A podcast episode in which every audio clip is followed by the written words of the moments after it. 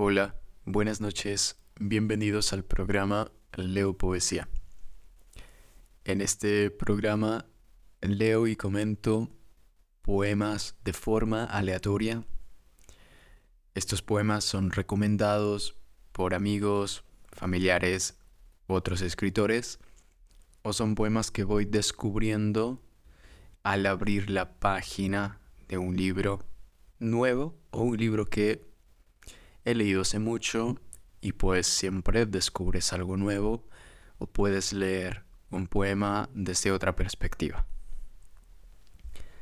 Entonces, también quiero decir que aquí no se edita nada, no hay cortes, van a ver o escuchar todo el proceso mm, desde la lectura hasta las incoherencias o lo que voy pensando, las consultas que hago con el diccionario, todo eso está incluido para que así yo pueda expresar lo que voy sintiendo o pensando durante la lectura de un poema y momentos inmediatamente después de la lectura de un poema.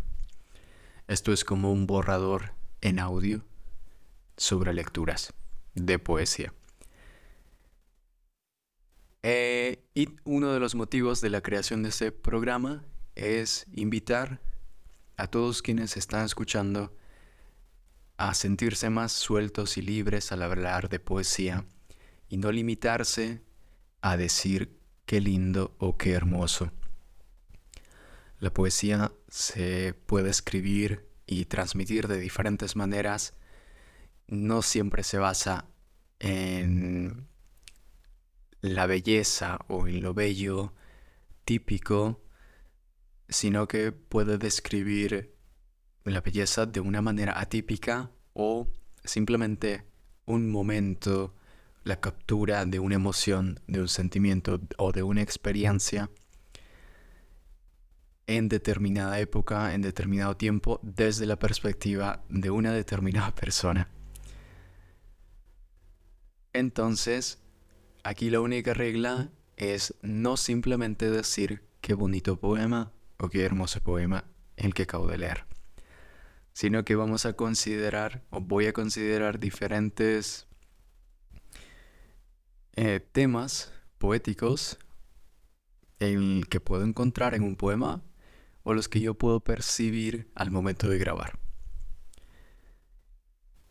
Entonces, lo primero que voy a hacer es hablarles un poco del libro que escogí para hoy. Este libro lo compré el 5 de noviembre de 2023 en el último día de la feria La Independiente. Esta feria es de editoriales peruanas independientes. Esto quiere decir que los editores trabajan de manera independiente durante el proceso de publicación y muchas veces también los encuentras dentro de la feria, lo cual es muy bueno y útil para poder hablar con ellos directamente y conocer todo el catálogo de libros que tienen publicados. En esta última edición que se hizo, que llegó hasta el 5 de noviembre, no recuerdo bien cuándo empezó, eh, pude conocer a editores de Arte Idea, a los editores de Alastor Editores, Bisonte, y también a una de las eh, responsables de la editorial Lluvia Editores. Ella me presentó en una pequeña entrevista que le hice dos libros de poesía que tiene la editorial. Y uno de ellos es el que escogí para el programa de hoy. Este se titula el nuevo libro de inventarios, cuentas y un poema compuesto por A. E. Ibarguren entre los años 2005 y 2021. Esta obra contiene obras de arte coruscantes del artista R. Saavedra Coveñas y también es este contenido es muy especial, este libro también tiene un enigmático y magnífico poema para piano solo en sol menor de C. Paredes Abad. Y esta composición fue o estuvo inspirada en el poema compuesto por el mismo autor, A. E. Ibarguren, entre los años 2005 y 2021. Entonces, esta edición es de capa dura. Me comentaron que pronto va a haber un libro nuevo del mismo autor. Su nombre es Ángel, Ángel Ibarguren. Y lo van a publicar también con Lluvia Editores. Entonces, como ya tengo el libro en mano, quiero comentarles que tiene mucho cuidado en la maquetación y en los materiales que escogieron para esta edición. Eh, tiene incluso un abrigo para la cubierta, muy aparte de la cubierta en sí. Tiene muchas pinturas, cuadros que fueron hechos eh, en óleo sobre lienzo. Así que tiene una apariencia muy llamativa desde el principio, desde el tamaño del libro, que es un tamaño atípico para poesía. Es más grande de lo normal y es más un cuadro, un cuadrado. Sí, creo que es un cuadrado, aunque no lo he medido exactamente, pero tiene la forma de un cuadrado. No sé las medidas exactas, pero pueden consultarlo con la editorial. Entonces vamos a abrir el libro, escoger una página de manera aleatoria y comenzar a leerlo. Me he dado cuenta que tiene poemas muy largos, así que no voy a analizar un poema tan largo porque va a demorar mucho tiempo. Eso lo, lo sé porque vamos verso por verso. Entonces no nos vamos a aventurar a analizar verso por verso un poema de 50 o 100 versos. Voy a, voy a ver que no caiga en una página con poemas tan largos. Eso sí lo voy a tener en cuenta y perdón por no seguir la regla de de manera aleatoria escoger eh, un poema al abrir. Sí lo voy a hacer, pero con el cuidado de que no caiga un poema tan largo.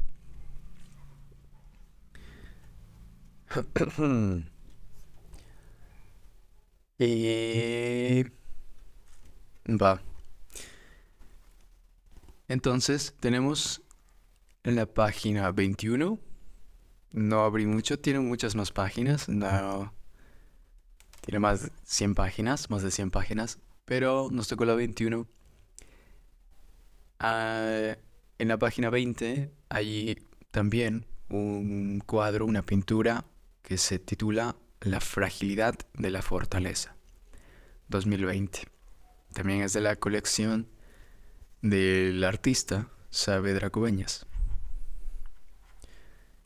Y es una pintura en óleo sobre lienzo. Va. El título de este poema en la página 21 es A modo de prefacio. Está bien, entonces ya sabemos que este poema nos va a introducir un poco, porque es a nos va a introducir un poco en los temas o lo que vamos a esperar del libro en general. Y los versos son así, omitiendo las recetas, el desabor y los guarismos un caldo de infusorios prepara el doble andante. Espectral del jornalero. Alista el clangor del reencuentro. Será la bilis negra un poliedro de placeres enjaulados y depuestos. y ahí termina el poema.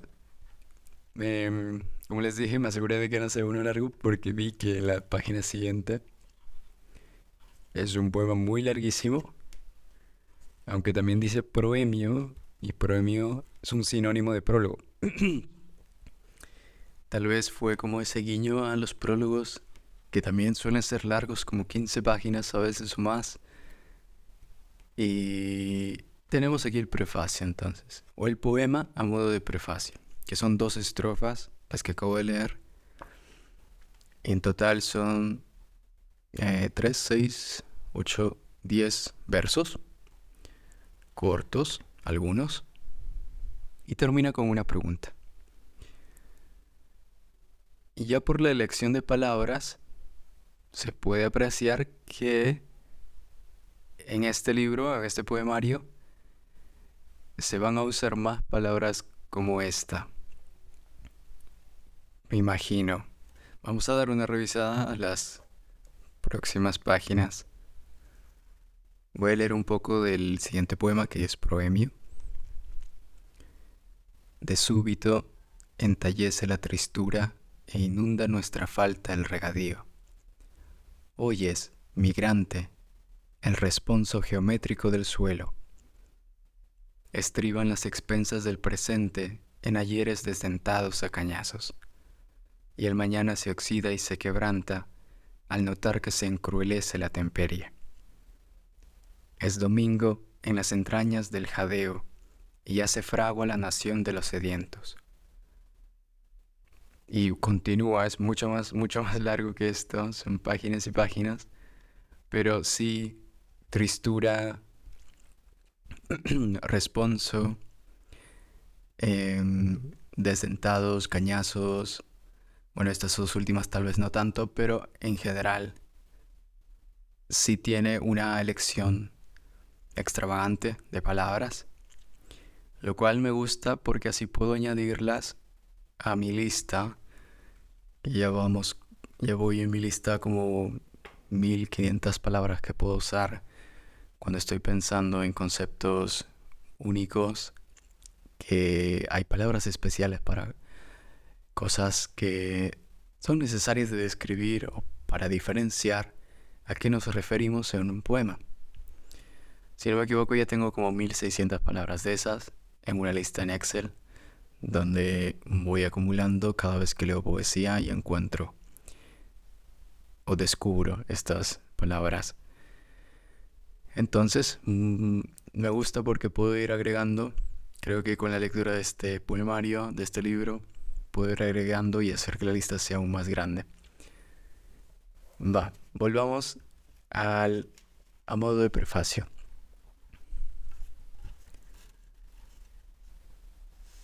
Mm, ahora que ya sabemos que este poema nos está introduciendo a los próximos poemas a venir y también a las pinturas o todo el arte que abarca este poema, aquí en estos dos primeros poemas nos van contando un poco sobre eso.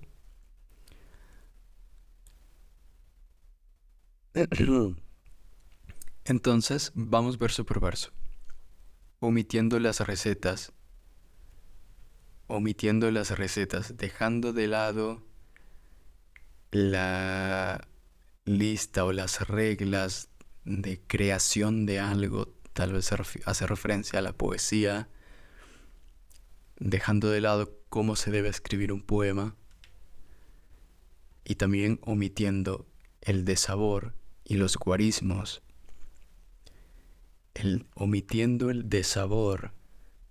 Tal vez aquí se propone un nuevo gusto, una nueva manera de degustar la poesía o el arte que propone el libro y también omitiendo los guarismos. Si bien recuerdo, guarismo se refiere al, a los dígitos o los números que vienen del árabe, pero quiero consultarlo para no caer en algo incorrecto e interpretarlo de otra manera. Entonces, primera vez que vamos al diccionario esta noche. Guarismo Sustantivo tiene dos significados en, la, en el diccionario de la RAE. Cada uno de los signos o cifras arábigas que expresan una cantidad. o expresión de cantidad compuesta de dos o más cifras. Entonces sí, puede, es una cantidad expresada en, números, en, signos, en números árabes en general. Y puede tener dos o más cifras o simplemente es un signo. Pero vamos, vamos a pensar que está hablando de los números, de los números que conocemos, 1, 2, 3, etcétera, los números árabes.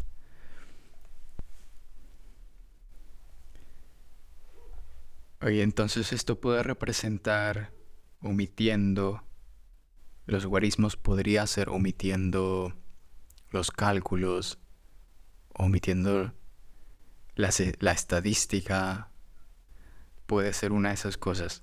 Vamos viendo. Hay una coma y luego continúa.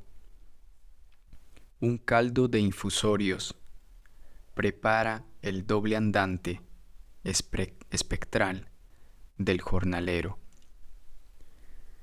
Un caldo de infusorios. Entonces hay algo hirviendo, algo muy caliente que tiene una sustancia, algo sustancioso incluso, un caldo podría ser algo sustancioso. Es el líquido, está hirviendo o está caliente y tal vez contiene diferentes cosas, diferentes ingredientes. Pero este caldo se prepara omitiendo las recetas, recuerda, y también las cantidades. ¿ah? Entonces, los guarismos se refiere tal vez a las cantidades. Y omitiendo el desabor.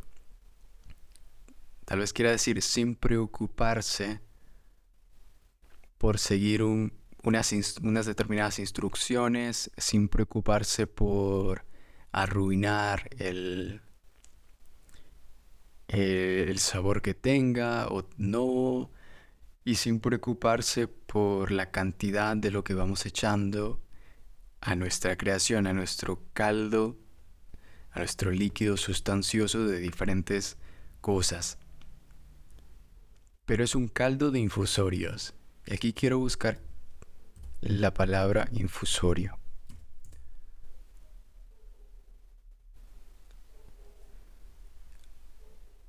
En general uso el diccionario de la lengua española de la academia, pero a veces si no basta, también consulto otros diccionarios, como el diccionario de americanismos o el diccionario también de Oxford, que tienen español, pero tiene otro nombre. Es el diccionario que aparece en Google.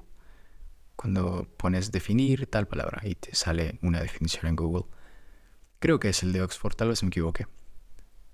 Bueno, ya está. Infusorio es célula o microorganismo que tiene cilios para su locomoción en un líquido. Es una palabra del ámbito zoológico, de la zoología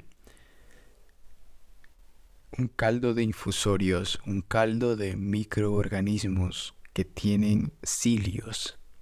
Ahora quiero buscar qué es un cilio. Un cilio es un orgánulo filiforme de algunas células que tiene función locomotora o excretoria. Un orgánulo. ¿Qué es un orgánulo? Un orgánulo es una unidad estructural y funcional de una célula. Por ejemplo, las mitocondrias o el núcleo.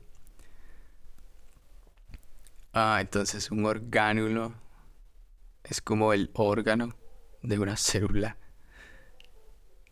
Va, porque es más pequeño, supongo. Sí, justamente se forma de, con el diminutivo de latín, ulum, y por eso es orgánulo, como organito. Entonces el cilio es un organito, un orgánulo de algunas células y cumple la función locomotora, la función de darle movimiento o la función excretora, que me imagino que es la función de expeler eh, sustancias o líquidos. A ver, vamos a ver, excretar, expeler el excremento o los residuos metabólicos. Va, está bien. Un caldo de infusorios, entonces, volviendo con lo que hemos aprendido, aquí un poco de biología, sería un caldo que contiene microorganismos que están dotados de esa función locomotora o excretoria en un líquido. Me imagino aquí un, caldo de infusorios, me imagino algo como algo realmente hirviendo que está botando burbujas, eh, que revienta de tanto, tanto calor que tiene este caldo. y este caldo lo prepara el doble andante. El doble andante espectral del jornalero. Entonces, hay un ente al que se le llama el doble andante. Tiene una apariencia espectral y también se le dice jornalero. Esa es otra palabra que quiero buscar. Jornalero tal vez tiene que ver con algún diario, persona que trabaja a jornal. ¿A qué se refiere eso? Mm, a jornal es una locución adverbial que significa mediante determinado salario cotidiano, a diferencia del trabajo que se ajusta a destajo. Ah, es una persona a la que se le paga por día de trabajo. Por cada día de trabajo se le da un estipendio, un pago, un salario. Un salario cotidiano. Entonces ese es un jornalero. Es una persona espectral. ¿Por qué una persona espectral? Tal vez el doble andante y espectral están. son descripciones eh, conectadas. Porque si es doble andante, tendría que tener una apariencia espectral para que podamos imaginarlo o concebirlo de esa manera. ¿Y cómo se imaginarían ustedes a alguien espectral? o a alguien que es doble andante. ¿Cómo los dibujarían? El doble andante podría ser una persona que tiene una doble vida, aunque no necesariamente se refiera a, a esto en el poema. Es lo primero que se me vino a la mente. Pero también me imaginé a un ente que está caminando en dirección opuesta. Uno hacia la izquierda y el otro hacia la derecha, aunque no necesariamente en esas dos dimensiones. no necesariamente bidimensional, me refiero. Eh, aunque también podría ser un ente que camina de o bien de la izquierda y de la derecha hacia un punto medio, un doble andante. Eso es lo primero que se me viene a la mente al imaginar esto. Tal vez sea una referencia a otra cosa que yo esté ignorando, o tal vez quiera decir, o es una descripción totalmente diferente a la que yo estoy dando. Pero me causa mucha curiosidad saber a qué se refiere el doble andante. Ya, continuando, Aquí termina la primera estrofa y pasamos, pasamos a la segunda estrofa. En la segunda estrofa nos dice, alista el clangor del reencuentro. Dos puntos. Y nos da una pregunta en el último verso. ¿Será la bilis negra un poliedro de placeres enjaulados y depuestos? Ok, entonces Aquí al terminar con la pregunta, aunque todavía no lo entiendo del todo, pero al terminar con la pregunta, ya mm, veo una interacción con el lector, el autor y el lector, o el autor consigo mismo, hay una interacción para introducir al trabajo y esa interacción es lo que voy a presentar, ¿qué va a producir en ti? Es lo que yo siento al leer esta pregunta. Te cuestiona antes de empezar. Y funciona muy bien porque crea curiosidad. Ya leer esta pregunta, creo en uno de los primeros poemas, creo que no es el primero primero, no es el primer primer poema, pero ya es uno de los primeros, entonces va creando un diálogo y puedes participar, puedes ser parte activa de la obra respondiendo a estas preguntas o a esta pregunta en singular. Entonces, dicho eso, voy a analizar los dos últimos versos para encontrar algunas cosas que estoy ignorando el clangor. Esa es otra palabra que no está en mi memoria. Clangor. No saber qué significa clangor. Clangor. Sonido de la trompeta o del clarín. Ok. Me gusta cuando ponen palabras que representen sonidos. Entonces es un sonido, imagino que fuerte. Puede ser agudo, pero es de un instrumento de viento.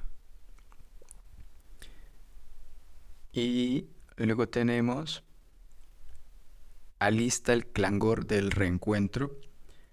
Y la pregunta, poliedro y depuestos. Quiero también buscar esas dos antes de antes de continuar, poliedro, geometría, sólido limitado por superficies planas.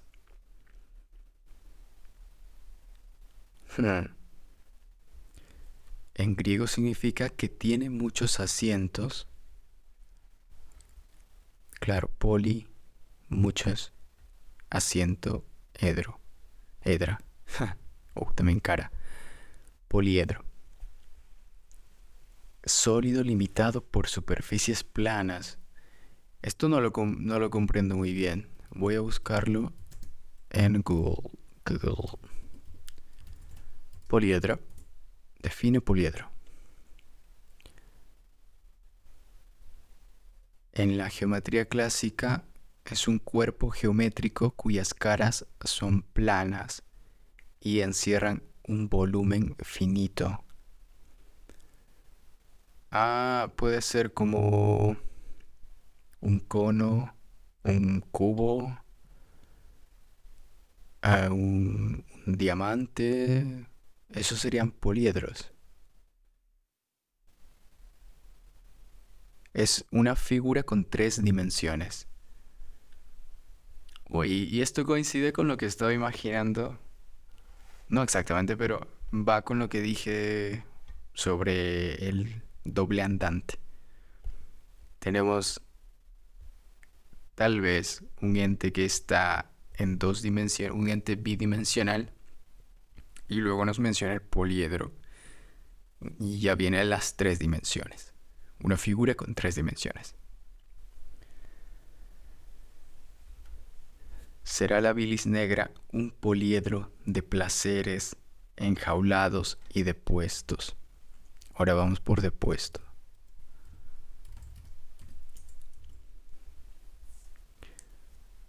Un participio de deponer, obviamente.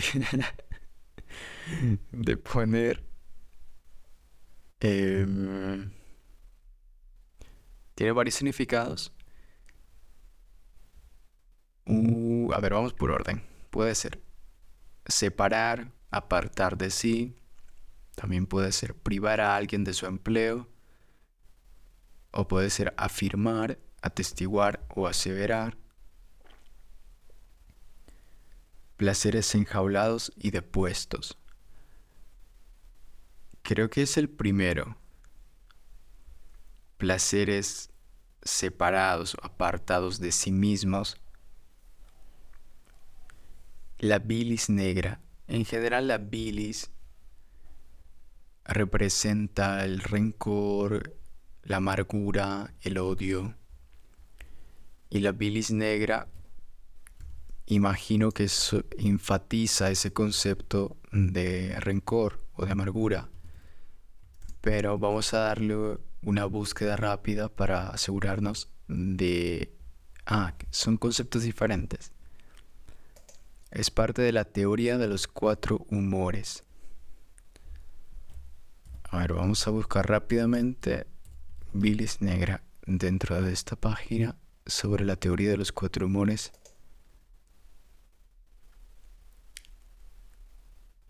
Entonces los cuatro humores serían flema, sangre, bilis amarilla y bilis negra. Ah, Estas son las que causan dolores, enfermedades en la salud. Pero quiero ver exactamente... Aquí está. La bilis negra se consideraba fría y seca. Por lo tanto, relacionada con el otoño. Ah. ¿Qué más podemos encontrar aquí?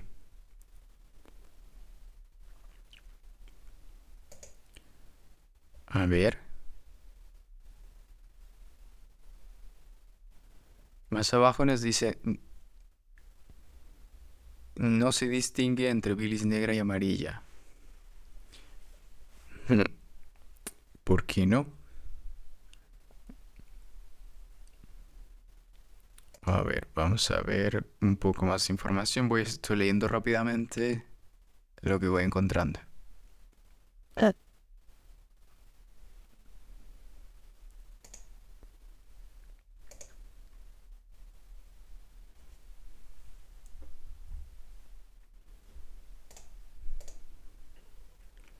La bilis negra se asociaba con una naturaleza melancólica.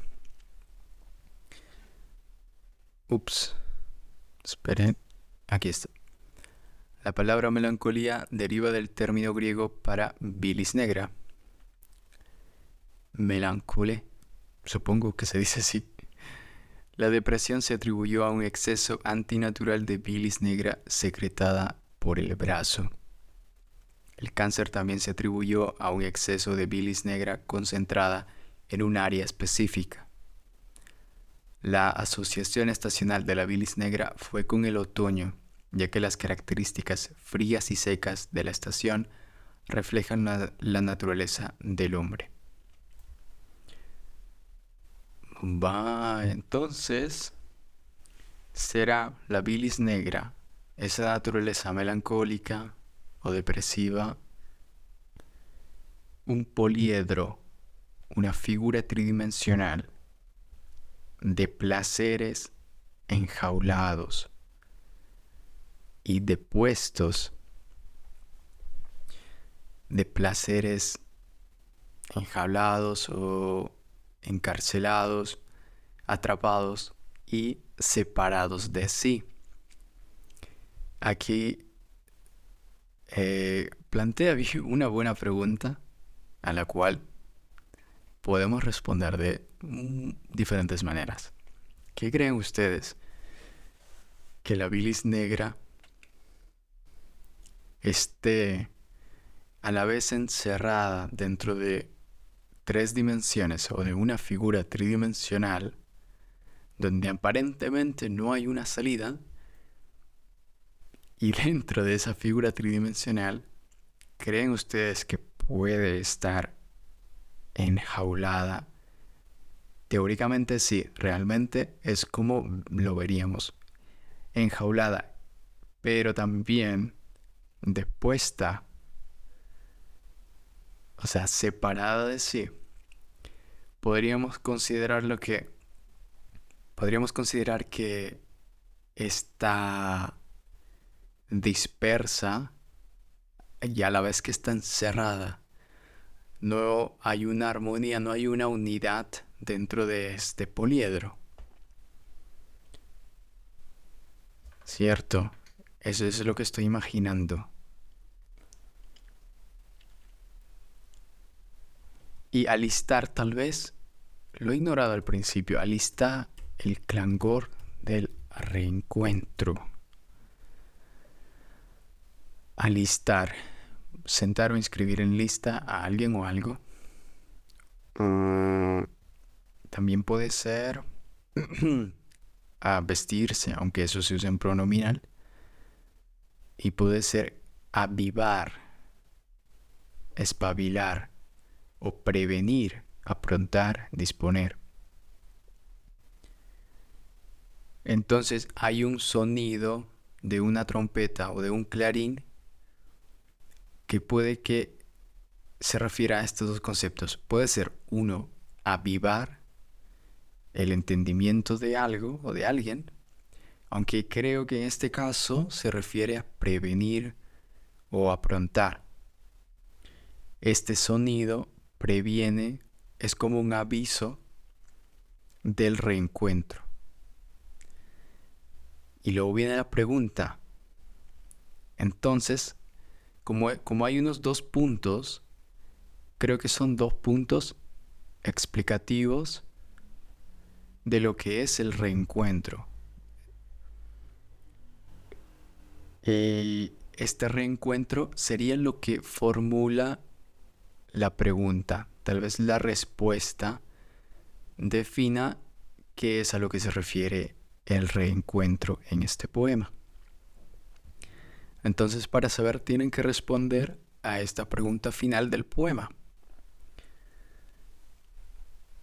Y volviendo a leer, bueno, no a leer, sino volviendo a hablar sobre todo el poema en sí, ya que ahora entendemos mejor las palabras que se usa, que se usan y los conceptos a los que alude aunque seguramente no del todo, porque tenemos que leer un poco más sobre la obra para entender todo lo, que nos va diciendo como un conjunto, porque si este es el prefacio, tenemos que leer todo el libro para poder volver al prefacio y decir, ahora entiendo que a esto es a lo que se refería. Eh, volviendo, recapitulando lo que hemos he ido diciendo, lo que yo he ido diciendo, si recuerdo bien, primero descubrimos que estaba dejando de lado unas instrucciones, no se estaba preocupando por el eh, desabor de la preparación mm, de un caldo de infusorios, de un caldo de células que tienen cilios y estos cilios tienen una función de movimiento o de excreción, una función de sacar los desperdicios del propio cuerpo. Entonces omitía las recetas, las instrucciones, también omitía eh, o dejaba de lado el desabor sin preocuparse por él y también no se preocupaba por los guarismos o las cantidades.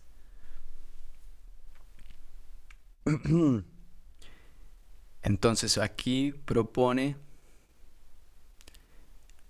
algo nuevo, algo fresco y nos está dando una advertencia a lo que se viene en las próximas páginas. Es lo que da a entender según mi lectura. Y hay un jornalero, una persona que cobra por su trabajo eh, en cada jornada.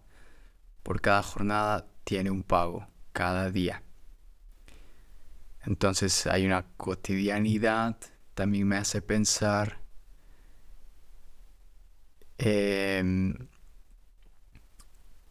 cuántos días a la semana trabaja, tal vez esta referencia al jornalero también nos lleva al pasado.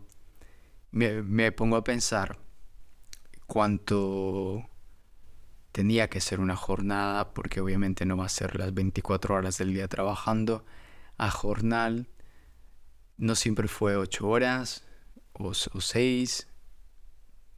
Eh, entonces me hace pensar en eso. ¿Y cuál sería la relación de un jornalero que está preparando un caldo? Ah, pues puede ser que el jornalero represente al artista o al creador o simplemente a un trabajador en general, a una persona obrera que está trabajando, puede representar a, a ese tipo de personas. y está preparando un caldo de infusorios. Y también se le describe a esta persona como espectral o imagino que fantasmal. Vamos a Vamos a también buscar esa palabra para ver si encontramos otros significados que no estamos considerando. Espectral viene de espectro. Y espectro mm, puede ser fantasma. o puede ser, ah, mira, en medicina puede ser un conjunto de las especies microbianas contra, contra las que es activo un antibiótico. Por ejemplo, fungicida de amplio espectro. Ah, bueno, no, creo que se refiera a eso, el, esta palabra espectral. Uh, distribución de la intensidad de una radiación en función de una magnitud característica, como la longitud de onda, la energía o la temperatura. No, Espectral creo que se refiere a fantasma, fantasmal. Por esto de... Aunque también podría ser espectro luminoso, como los colores del arco iris, que resulta de la descomposición de la luz blanca cuando atraviesa un prisma u otro cuerpo refractor es, aquí cuando menciona el prisma, ya me hace pensar a un poliedro. Mm. Sí, me hace pensar a un poliedro. Cuando leí prisma me puse a pensar en eso. Tal vez guarde relación. Ya esta figura del doble andante espectral y el poliedro, tal vez guarden relación entre, eh, entre ellas. Estos tres elementos pueden estar conectados dentro de este poema. Em, y para terminar en, los últimos versos, hay un sonido que interrumpe o corta lo que pasa en la primera estrofa para insertar una duda de manera determinante porque el lector se va a poner a pensar en lo que acaba de leer y en lo que se viene.